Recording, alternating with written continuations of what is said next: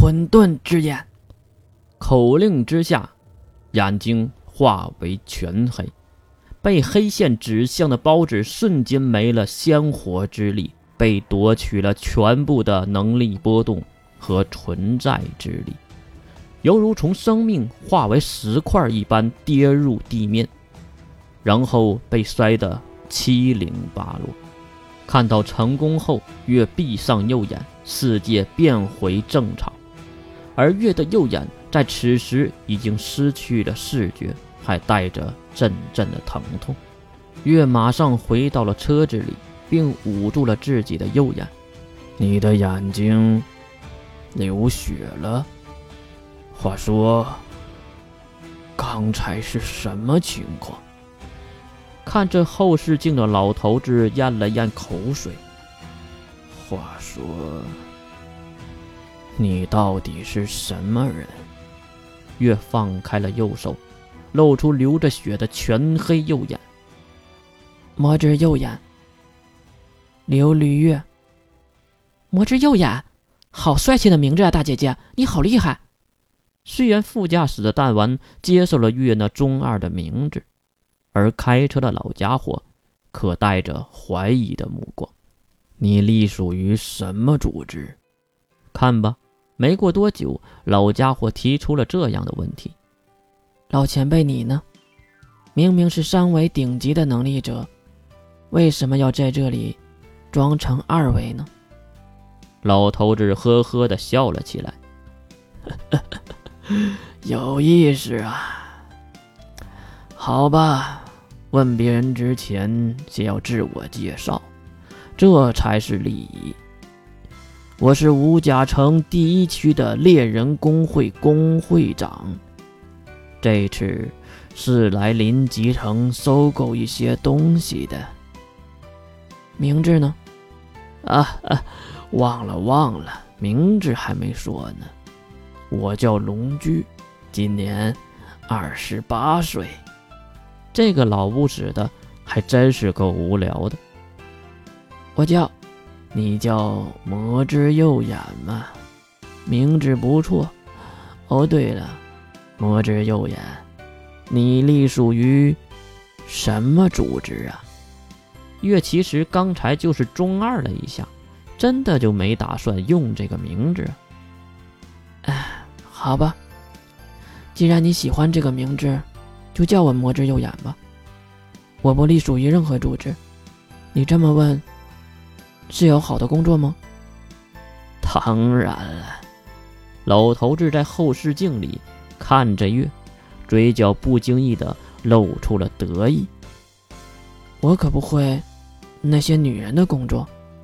月是在指着什么呢？当然不是了，我希望。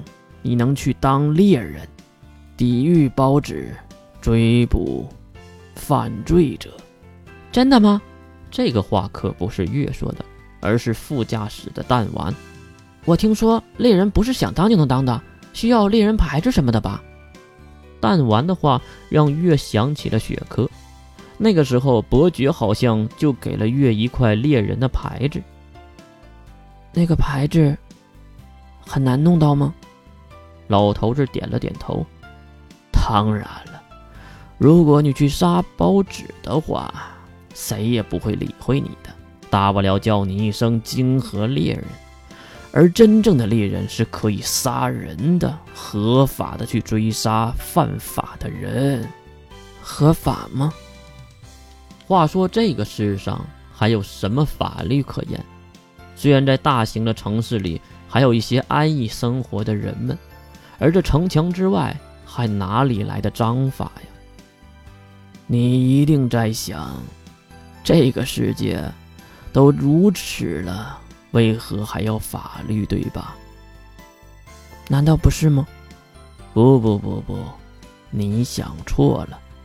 你脱离了城市，在野外和任何人都可以火拼，你死了那就是该死。但是。如果你在城里有规章制度的地方杀人，即使你跑到天涯海角，猎人也会追到你，这就是猎人存在的目的，在有规则的地方捍卫规则。哇，好帅啊！热血沸腾的弹丸眼睛里都冒出了火。这个年纪的男孩最喜欢这样的话题吧？越记得小的时候，他也很喜欢。那我不了解，当猎人有什么好处呢？当然有了。第一，你可以去任何国家的任何城市，都不用交进城的费用，免费入住猎人公会的公馆。第二，你可以享受一定额度的零税收的包纸金和交易。顺便一说，正常情况下，金盒的税是百分之五十哦。什么？以前月还没有注意到，税竟然如此的高吗？也就是说，猎人是可以把金盒卖到两倍的价钱吗？虽然是限额的，但是也很不错。就这些了？当然还有。第三，退休机制。等你到了一定的年纪，就不用上战场了，而由工会来养你，会给你提供一定的住所和一定量的经济补助。当然，还有第四，猎人工会是被卢西亚殿下所承认的，被世界国家承认的通用组织，对抗犯罪和包纸的佣兵队伍。如果你讨厌佣兵制度，你甚至可以去申请去某个国家去当国防组织。听了老头子龙驹的长篇大论，好像只有税收这一个优点。怎么还不动心呢？你就这么想让我当猎人吗？老头子摇了摇头。你是一个当猎人的料，我相信我自己的眼睛。可是，我在你的眼睛里，却只能看到色情。老头子瞬间就无语了，因为这一语中的呀。管吃管住还免税，对吧？当然。我自己可以选地方吗？老头子脸上露出了笑容。你可以接任何地方的任务啊。哼，也就是说，我必须在你的工会喽。龙驹。用微笑回答了月，他就是想拉月进入他的队伍，什么好处都是在引诱罢了。还有什么好处？还有一个最大的好处，那就是你可以不做你不喜欢的事儿。这个还不算好处吗？成交。开车的龙驹马上向后座的月丢出一个牌子。是金属的，琉璃月，欢迎加入红叶猎人公会。月接住了牌子，看向牌子上那奇怪的图案，五条龙盘旋在牌子的周围，而牌子的背面竟然是月的名字：魔之右眼琉璃月。